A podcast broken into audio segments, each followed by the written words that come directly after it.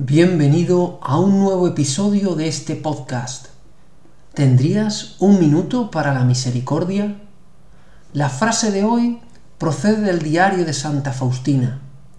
En él leemos que Jesús le dice a Faustina, Deseo que conozcas más profundamente el amor que arde en mi corazón por las almas, y tú comprenderás esto cuando medites mi pasión.